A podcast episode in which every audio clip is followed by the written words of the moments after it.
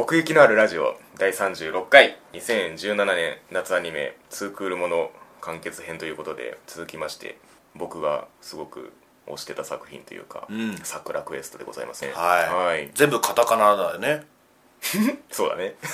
桜クエストがってこと？そうそう。そうだね、話すことねえのかなって。この人たち全部カタカナ作業から始まって他行で終わる。確かに。気づかなかったな。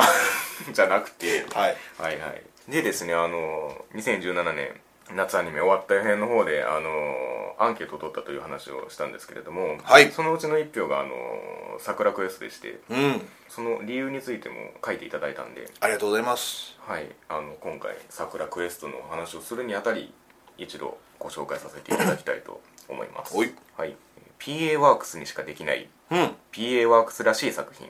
は地味ながら、えー、ツークールしっかり描かれたじんわり素敵なアニメでした、あうん。うん、カラッとした作品だった割に、うん。終わってみると思っていた以上にロスがひどいです。ああ。というふうにいただきました。サクラクエストロス。うん。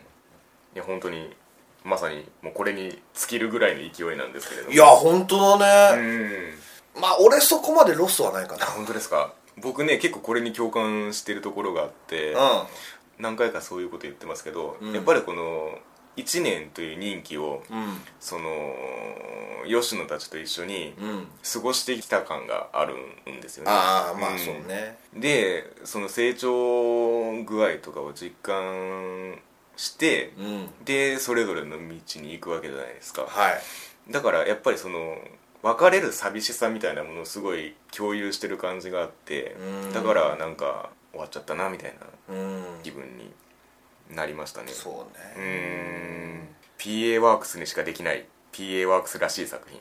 うん。それそれは思う本ね当にそうなんですよね。うん。本当に白箱があったからこそ感もあるし。はいはいはいはいうん。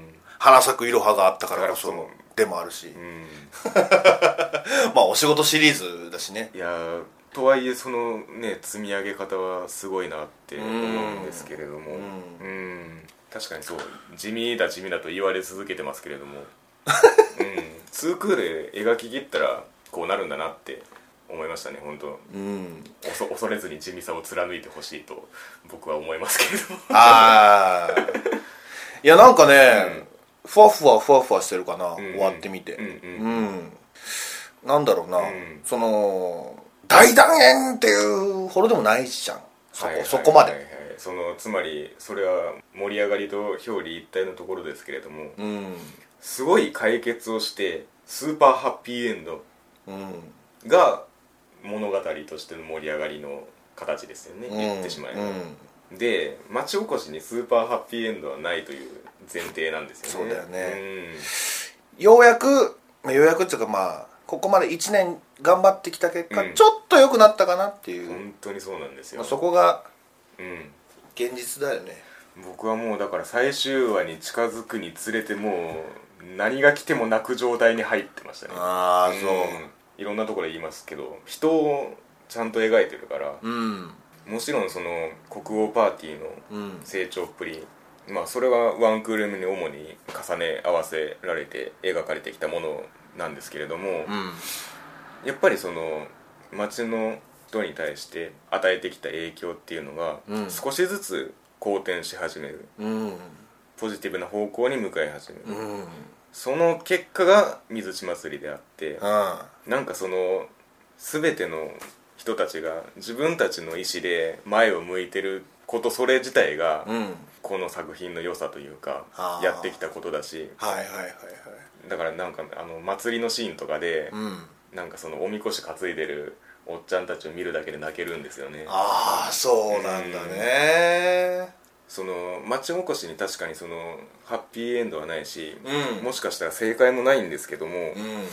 確かにそのなんていうか希望を描いたなと思ったんですよね、うん。最終話まで見た時に、はいはい。あとは俺たちに任せろってあのねバスの人がいる。バスの人。小小西さん小西さん。ここにどっちにしろダメじゃねえか。言ってましたけど、うん。なんかそういう本当に最初はねもうこのままでいいって思ってた人たちがうん。そうやって一歩前に。向けることこそがうん。進歩。その町おこしにおいての希望なんだなって思いますし。うん。うん。そうだね。まあ逆に言うと、ん。なんだろうなみんなが一つにならないとん。街は起こさない起こせないってういうん。厳しさもちょっと感じたけどね、な、あの空き家貸す貸さない問題の時に主に浮かび上がってましたけども。なんかもう一人がごねたら、うん。まとまんないもんね。しそのその時に吉野が言ったようにこれじゃあその竜の民話と一緒じゃないかっつってうん。多数決の原理でうん。誰かが望まないことをしなきゃいけないんだったら、うん。それは町おこしじゃなくて開発だって言うんですけども、はいはいはいうん、だから言言い換えればそれは人なんですよね、うん。町の実際に住んでる人。うん。うん。町おこしってね一口に言いますけどそれで多分失敗したのがこの建国祭、うん。ワンクール目で描いた着地点、うん。うん確かに人来たけどもそれじゃダメじゃんっていうのは、そこにその住んでる人がいなかったからなんですよね。そうだよね。うん周りがも盛り上がってもしょうがないんだよね。そうそうそうそ自分らが盛り上がんないとうん。街おこそにならないよきっとな。うねだから最後にあのテレビを突っぱねるシーンはだからこそ良かったですよね。あのほらえ？舞台に、うんあの今売り出し中のアイドルを入れてくれっつって。あー。うん。正直それはちょっと。雨宮さんそいつは名前出てくるのだよって話 あの人さなんかちょっと途中で開いていきなり登場してきて 正直って言ったからあこれせやみたいな。あなたはっていうこれ振り返るからね。そうそうそうそうそうそう。誰だ誰だ？あお前か。かみたいな。めちゃめちゃわかるわ。うん。だからその辺うまいなと思ったね。うん。そう PA ワークスの。ううん。んなんかねあの終わった辺の時にちらっと言いましたけど、うん。そのフィクションの盛り具合と現実のその中間を言ってるっていうのはそういう街の人を魅力的に描く際の、うん。そのキャラクター付けというか、ううんん、確かにそのなんか若干誇張的ではありますけれども、うん。だから親しみが持てるみたいなところも、うんうん。あって。そうだようねん。でもちょほんま誇張させないとおじさんたちは無理でしょ。本当にそうなんですよ。でそれの描くバランスを培ってきたのがその白箱であったり、うん。まあ、花咲くいろはであったりこれまでのその人を描くってことをやってきたから、そうだよね。うんこれだけできるんだなって思うし。うんどの話が印象的だった？うん。僕はねその最後のあのサンダルさんのカットがすごい好きなんですけど。あのー電車の絵描いてるカット？ああそっちじゃないな。あのなんかあの祭りの時に、うん。あのこう、さね、寝転んでるところ。ああそんなあのああの石碑がね出てきて、はあはあはあはいやあそこいいじゃないですか。やっと見つけたっつって。おじいちゃんとおばあちゃんのああ証がそこにあってっていうサンダルさんの入れ込み方もね、うん。憎いよね、うん。ちょっと。本まあ悪く言えば地味なんだけど、でもだからそのただの賑やかしじゃねえぞっていう、うん。うん。でそのなんかその作者がどうのこうのっていう話したじゃないですか。作者のところにクレジットされてる。はいはいはいはいはい。実際に書いてたからねっていう。サンクラクエスト。そうだね。そういうことかと思ったけど。ううん。サンダルさんうね、ん。いや本当にねなんかねそこがサンダルさんのがそのその石碑を見て、うん。もう一度そのなんか間の山をすごい肯定的に捉え直す感じがすごく印象に残ってますね。あうん。改めて。そうそうそう。あのねだから祭りのシーン本当にすごい好きなんですよ。みんながその間の山をうん。すごい肯定的に、あの見てる感じが誰もの動きからも感じられて。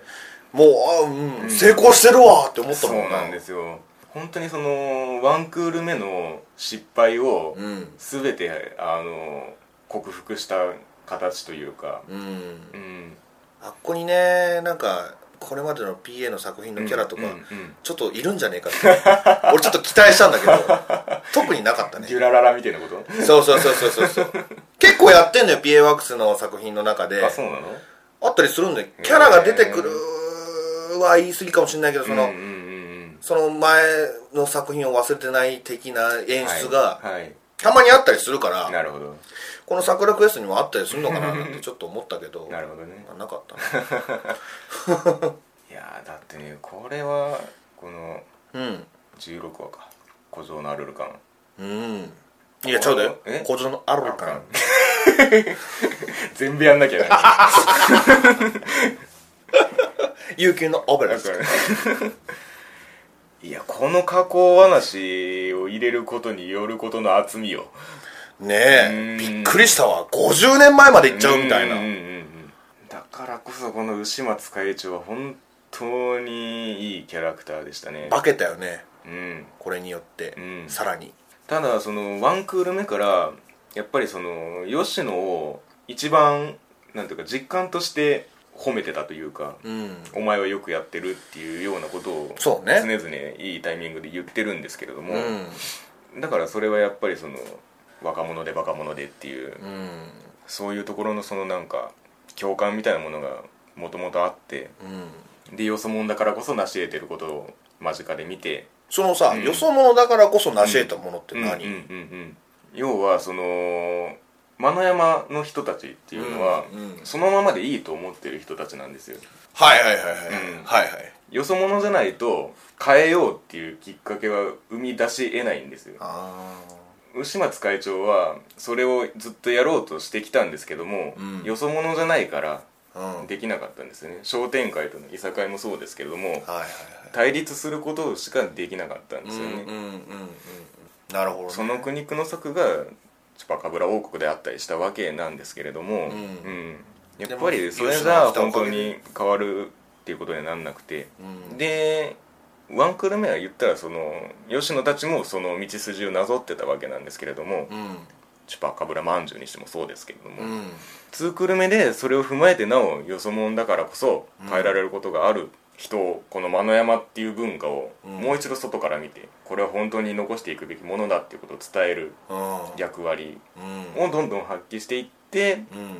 最終的にその水地祭りに結実するっていうこれですよね。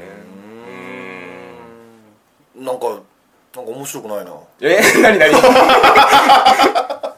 お前がすんげえ納得してんのがなんか面白くねえな。え納得って何？この作品に関して。あ 大大褒めてるやん。あはいはいはいはい。僕は一貫してそのスタンスなんですけど。いや俺はね、うん。まあず特に文句もなければ、うん。特にすげえと思うこともないんはいはいはい。はいだよな、うん。これに関しては。そのアニメにする必要があったのかなとも思うんだけどねちょ,、はいはいはい。ちょっと、うん、アニメじゃなかったら多分見てないけどね。そうですそうですね。ううん。ん、それは多分その終わった予編の方でも始まった予編かなわかんないけど、うんこの国王たちのそのキャラクターっていうのが、うん。まさにそのアニメとして、うん。その町おこしをっていうテーマを引っ張る役割をずっとしてて、うん。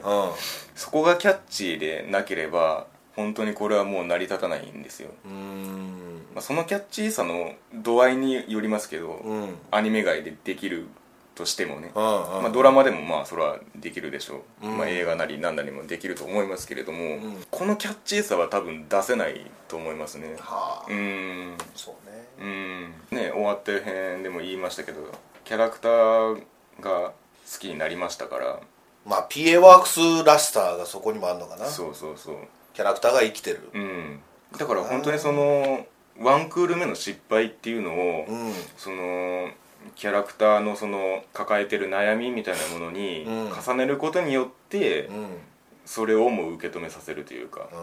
うんでまあそのマキちゃんのその芝居の話が一番顕著ですけれどもその乗り越え方がその町おこしを前進させるスイッチになるっていうのがそのキャラクターの推進力というかキャラクターに乗っかってればその町おこしの好転まで乗せてってもらえる感じまあ皮肉な話だけどな。うん。なんかうん。まあ言っちゃあれだけど、うん。言ったらその役者の道がなくなったからこそ、うん。町おこしに集中できたわけでしょ。そうね。うん。まあつまりその要はあの中途半端な状態が一番ダメだったっていう話なんですよ。夢が叶うのがどうかっていうことではなくて自分の道を自分で決めきるつまり間の山の人たちと同じだったっていうか。あマキちゃんもね、うん。そうか。そうなんかマキちゃんだけなんかう、ん。もやっとなんだよな僕。ああ、うん。そうなんだ。そのそれで本当にいいのかってことね。もうあるしうーん何回も言うけど、うん。それがなんかちょっとし白ここ見えるんだよね。はいはいはい。それで本当に切り替わってんのかってことね。そうそうそうはいはいはいそうそううん。他のキャラはねなんか、うんうんあれだったけどまあ、うん。その分かりづらいだけなのかな、うん。そのマキちゃんは結構分かりやすかったやんか。その挫折を思いっきり味わってるわけだからさ、うん。うん。だからこそ、うん。なんか、うん、見ててちょっと辛い部分もあるんだよな。はいはいただやっぱりそれはそのなんか親父との関係性が一番大事なのかなって僕は思いましたけどね。あー。う結局ね。うん。そこの親父とのうんたらかんたらが良ければ別に良かったってこと、うんというかねそのまあある意味子供だったっていうかマキちゃんが？中途半端な状態でうん。拗ねてるだけだったわけなんですよ、ああ、うん。そうかなるほどね。お前はもっとやれるはずなのに何をしてんだっていう苛立ちも多分父親はあったと思うんですね、うんうん。うんで自分でその自分の道を歩めるのであればうん。いつだって応援するのにっていううん。ことでもあってね、はいはい。うん、だからなんかその 父親がすごい態度が軟化するじゃないですかそのうん。最後に向けて、うん。で 最後なんかもうすげえなんかカメラ持ってるしみたいな。なんかねあの辺の普通のパパなんですね。そう変化も好きなんですけれども、はいはい。うん、なんか本当にその最後にその、ん。終わり際にその吉野がいいこと言ってなんかこう成長したねって言う言うじゃないですか、うん。本当にそうだなと思って。ううんん。なんかこのこの話を経て本当に変わってきたなっていうのがそれぞれで分かるじゃないですか。うん。どういう刺激を受けてどういう変化をしてきたかっていうのが。だから本当にキャラクターと共に歩んだなっていう。そうか。うん。うーん。まあまあまあまあもう俺がこうやって思うってことはそういうことなのかな、でも。思うって？いやだからそのマキちゃんに対してうん。ちょっと虚しく思うのは、あちゃんとキャラクターに寄り添えられてるってことなのかな、あうん。もうリリちゃんは、うん。あの行くだろうなって思ったけどね。そうね。あの海外の海ことうまくいってたけど、うん。うん。どういう家庭環境だったんだろうねこの子は。そうね。おばあちゃんしかおらんやんか、うん。確かにあんまり描かれなかったそこはね、うん。まあまあまああんまりいいのかなそれは、うん。ちょっとわかんないけど。でね最後にそのおばあちゃんが昔歌ってたっていうところでシンクロするのがすげえいいなと思って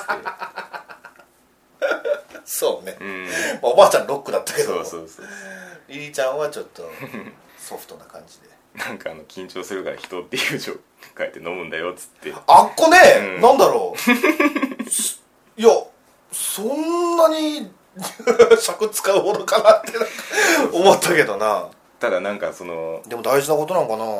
まあ、言ってることそのものよりも、うん。そのリリコとのやり取りというかなるほどね、だからこそそのちゃんと歌えたら、ね、言いたいことがあるっつって。ううん。んしおりちゃんはどうだった？だんなくなかった？しおりちゃんね。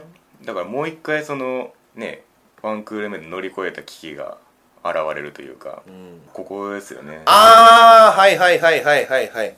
あのね名前が出てこないけど。エリカ。ちゃん？これも友恵様だねうーん。この子もちょっと中途半端じゃなかったな、ね。まあでもそれがこの子らしいっちゃらしいのかな、うん。ここんちの家族もねなんかあんのかな。お父さんがいなかったけど。そうね。うん。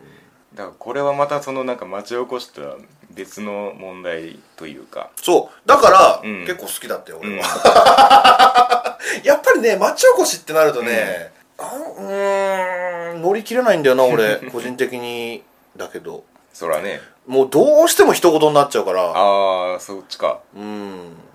どうしても別にその明るい話題じゃないからかなとも思うんですけど。あまあでもそれもある。ううん、んシリアスな内容だからね、うん。結構ね。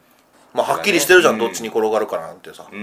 んねいい方に転がったとしても、うん。ドカーンと味わえないやんか。ああもちろんそう。うん、で悪くなったら悪くなったで ドカーンって悪く悪い方来るやんか、はいはい。これの場合合併みたいなね。そうなんかもうそうそうそうそうそうそう。やべえみたいな。超どうしようもねえやつそうなのよ。だからもうなんか敵前逃亡じゃないけども、はいはいはい。あのなあなあになっちゃうんで見てる側からすると、まあ俺の個人的な。当事者意識。そうそうそうそう。うん。どうですか？その田舎から都会に出たいって思いますか？うーんそうだね。まあこれも深いテーマだよね、うん。いろんな意見があったからさ、うん。この作品の中でも。しおりちゃんはそれでも間の山を選んでたね。愛するって。うん。だからたとえその未来がなくてもうん。っていう話でしたけれども、うん。うん。どうか すごいわかりますね。でもエリカの言ってることもすごいよくわかるっていうか、なうんそうだよカレーね作ってるおばちゃんにはそれはなりたくねえよなって、でも今思うだけで、うん。そうしとけばよかったなっていう思える時もきっと来るんだよね。そうなんですよね。うん。だから今じゃないんだよっていう話でもあってね。そうそう。なんか、うん。だからそれを考えると、ん。俺わかんないわ。うんうんうんうん。どっちがいいんだろうな、うんみたいなだ結局答えなんかないんだよきっとこういうことって。そう。うん。だから言ったらそのどんなところでも肯定的に捉えようと思ったら捉えられるよううそうそうそうそうそうそう、うん、うん。そういうところがね、もうなんかちょっと俺はね、まあねそれを見てる側に強いるのは一種の面倒くささではあるんですけれども、うん。うん別にそんなこと考えたくないのにみたいな。あ まあまあそう、そういうことなんだよ、うん。うん。それは非常によくわかる、うん。だからねちょっと苦し見てて苦しいところもあったしな、なんか。うん、ん。まあいい意味で言ったら結構その刺さるから、うん。刺激にはなそったけどのつまり問題の一つ一つがね、うん。その実際に深刻な問題として発生しうるものだから。そうそうそうそう。そう、うーわ。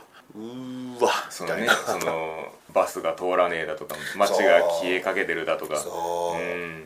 なんかね呼びかけみたいななんか俺たちは断固としてここを動かんみたいな。ありましたね。教授の話。そうそうあんなのもさもうたまらんで多分当事者やったら。同性中年みたいなね。ただそのそれにしてもその解決の提示としてはすごい現代だなって 思いそうましたけどね。ねそうね。ううん。ん、YouTube 使ってね、うん。うん。さすが IT 大臣 そうこの子たちなりにね、うん。解決に向かっていくんだよね。そうそうそうそう。ん。でもなんかな吉野がしたことっていうのは、うん。本当なんかうん。具体的じゃなくて、うん。神秘的な感じがする。ああなるほどね。うん。もうそこにいて、うん。なんか言うだけで、うん、うん、それこそね国王っていう。そうそうそうそう。うん、それはなんか思ったね、うんうんうんうんこの子に特別な技術みたいなのはないじゃない、うん、そうねもしあったら普通じゃない暮らしを東京でしてたわけですからね。そうそうそうそうそうそう。うん、あうまいよねその辺がね、なん何にもないのにみんなを動かせてる。そうね。まあそれはそのこの話の中で 吉野自身の意識が変わっていったっていうこまあともあそうかるんですけれど、そうだよね。なん逆に言えばうんうん。誰でもできるんだよみたいなメッセージもあんのかなまあまあでも吉野の役割としてはやっぱりよそ者っていうところが一番大きいとは思いますけれどね。そうん、なんか最初の方で国王って呼ばれる時ってちょっとバカにされたニュアンスを含んでるんですけれども、うん。あ国王来たぞみたいな。はいはいはい終盤のみんなが吉野に対して国王って呼ぶ時ってすごい愛がこもってるんですよ、あ そうだね。実際の国王感っていううん。かそこがすごいいいなと思うんですけどそうね。最後ずるくないですかこれ？お？桜を見上げるところ？いやあの普通に列車で行くシーン。ああ あそこなんだね。字離れすぎですっていうのはもうやばい。ほんと会長お前っつって。ああ吉野大好きじゃんみたいそうか、なうん。あそんな刺さんなかった。そんなにもう俺なんかもうベタって感じ。なんかね僕はもうだかうん。ら祭りのシーンは割とどこでも泣いてるんですけど、あそこでさらにさらに上のブーストがかかるっていう。あそうそうこれを言おうと思ってたんだ、はい。別に別に改めて言うことでもないんですけど、うん。あの白箱であの、ういっちゃん好きなシーンがうん。うんあの名前出てこないからあれなんだけど声優の子いるじゃないですか声優目指してあの子がそのおりおいちゃんおいちゃんじゃねえや。おいちゃんはヒロインだ。うんうん。ズカちゃん。塚ちゃん、うん。塚ちゃんが自分の力であの役勝ち取ってうん。宮森の前に来た時に、うん。あの何でもない風にして、うん。普通にしていってで宮森はこう隠しながら泣くっていうシーンがあるじゃん、はいはいあったね。あれが一番好きなんですけどあそうなん。うん、あの積み上げ方に似てるんですよねなんとなく。あその列車のシーンが？列車のシーンっていうかこの話全体が。あうまくいかなかった時も知ってるしーうんで何か特別な奇跡が起こってたわけでもないし、それでもなんかこう結果を出せた時に、うん。本当に心から良かったなって思える感じというかあうん。なんかだからそれも PA だからこそかなって思うんですけれども。うん。俺が一番好きなシーンは、うんうん。アルピンはここにいるんです かな？うん。レクリエイターズ側の感じだお前ね。ね被造物がここにみたいな。そうそうそう。第2話。もう一番好き。早えよ。アルピンはここにいるんだよ！がもう大好き。はいはいはい、全然熱量が違うな。はいはいはい。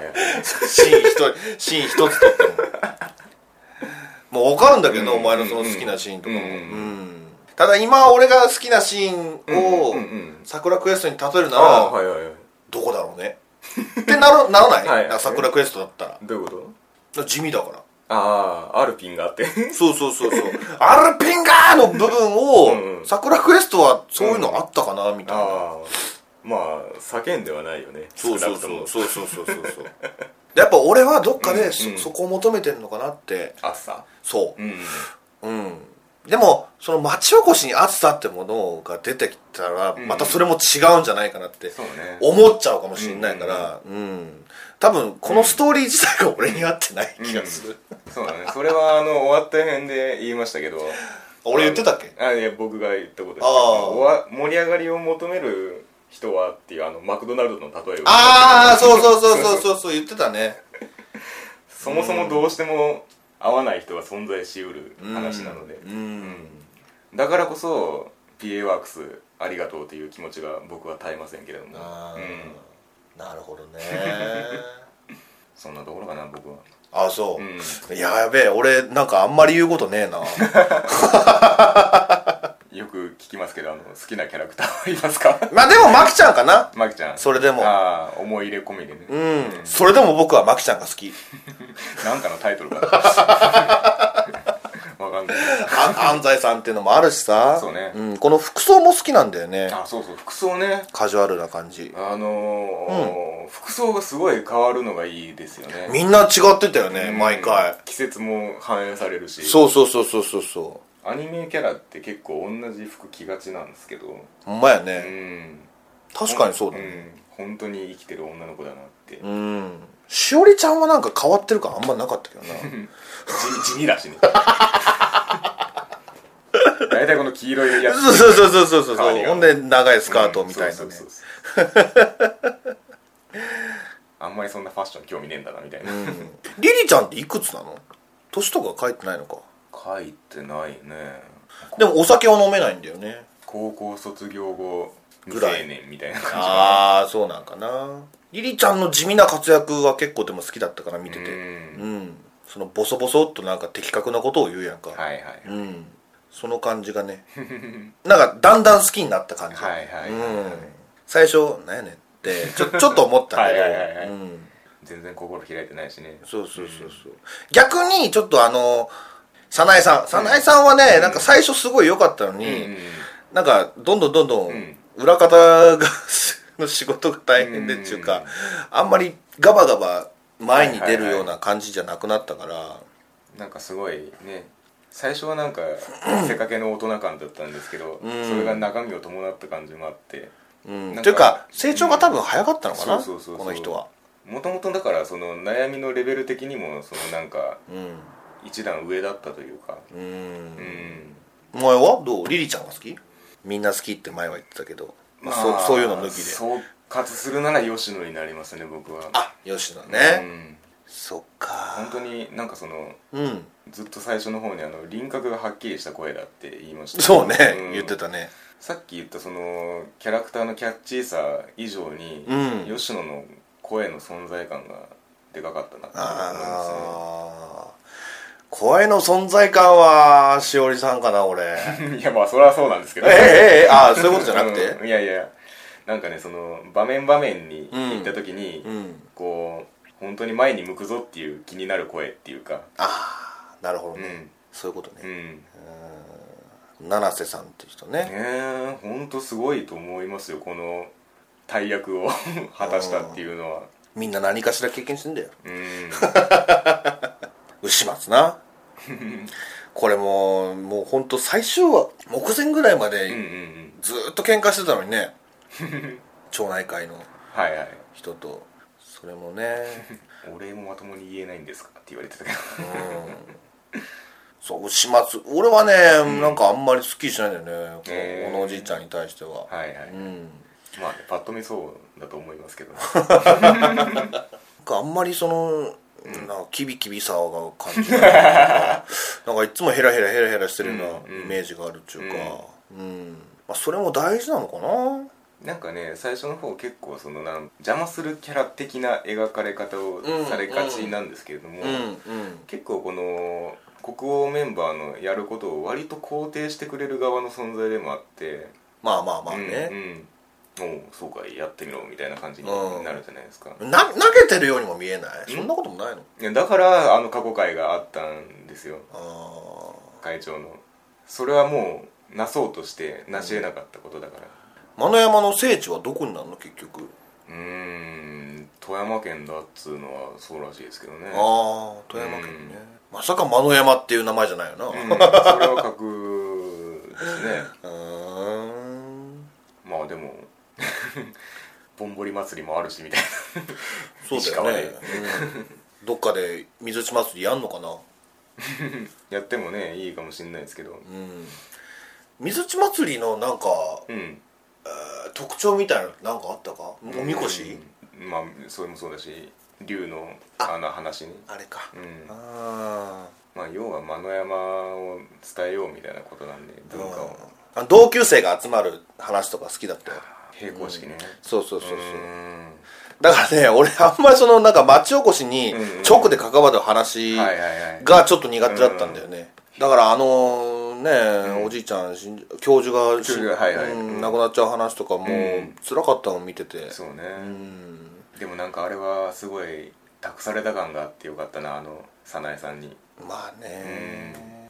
なんかあの並行式うん。の話がすごいストンと納得がいくっていうかあの給食をやった時に、うん。し給食食べましょうのあのカフェやった時に、うん。久しぶりだねこの感じっつってなんかあの誰も来ない感じがあって。はいはいはいでマキちゃんが帰ってきて、うん。それはちゃんと終わってないからだって気づく流れになるんですけどもあ確かにそうなったらそうなるだろうなっていう流れとそのマキちゃんの流れがすごい合致するっていうか、ーうんでなんか並行式の流れからすごい全体にこう波及するじゃないですか。うん。間野山の前進させようっていうはい空気が、はいはいだからあそこにみんな集まったしね。そうそうおっしゃるようにあそこのシーンはすごい好きですね。うん。うん次はどんなお仕事シリーズやってくれるのかな？いや町おこしに挑んじゃったら。なんか浮かばないね。うん。俺らじゃ。だからある意味ハードルを上げたっていう感じもある。かあこの桜クエストによって？うん。うーん。そうか。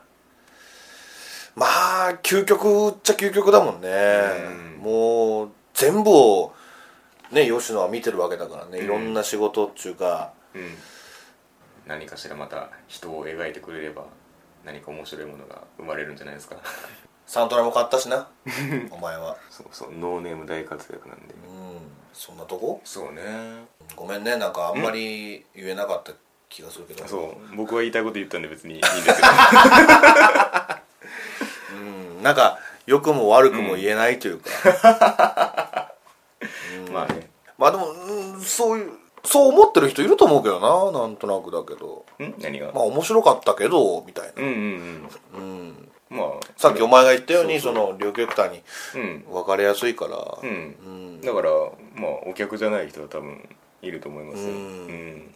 そうね。まあなんかその最初の方でちらっと触れかけたかな。そのアニメと町おこしっつったらその聖地がうんぬんっていう話が多分一番にああ言ってたね言ってた思いね浮かぶと思うんですけど、うん。なんかそのいろはでうん。そのぼんぼり祭りができてう、ん。でもうねもう何年になるんですかねあれ。